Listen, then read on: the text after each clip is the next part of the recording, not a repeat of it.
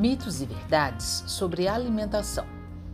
Apenas frutas, verduras e legumes contêm agrotóxicos. Já os alimentos industrializados não contêm. Responda aí: mito ou verdade? Isso é um mito.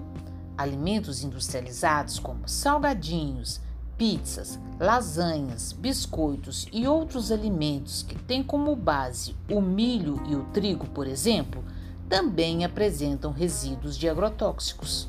Normalmente, as grandes indústrias compram esses alimentos de grandes produtores, que por sua vez fazem o uso de agrotóxicos nas lavouras. Infelizmente, no Brasil, são liberados vários tipos de agrotóxicos, mas podemos reduzir bastante esse consumo comprando de pequenos produtores, de feiras de alimentos orgânicos ou agroecológicos.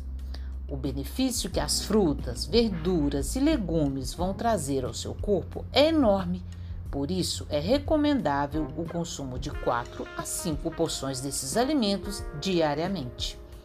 Conteúdo produzido pela Subsecretaria de Segurança Alimentar e Nutricional da Secretaria Municipal de Assistência Social, Segurança Alimentar e Cidadania, Prefeitura de Belo Horizonte.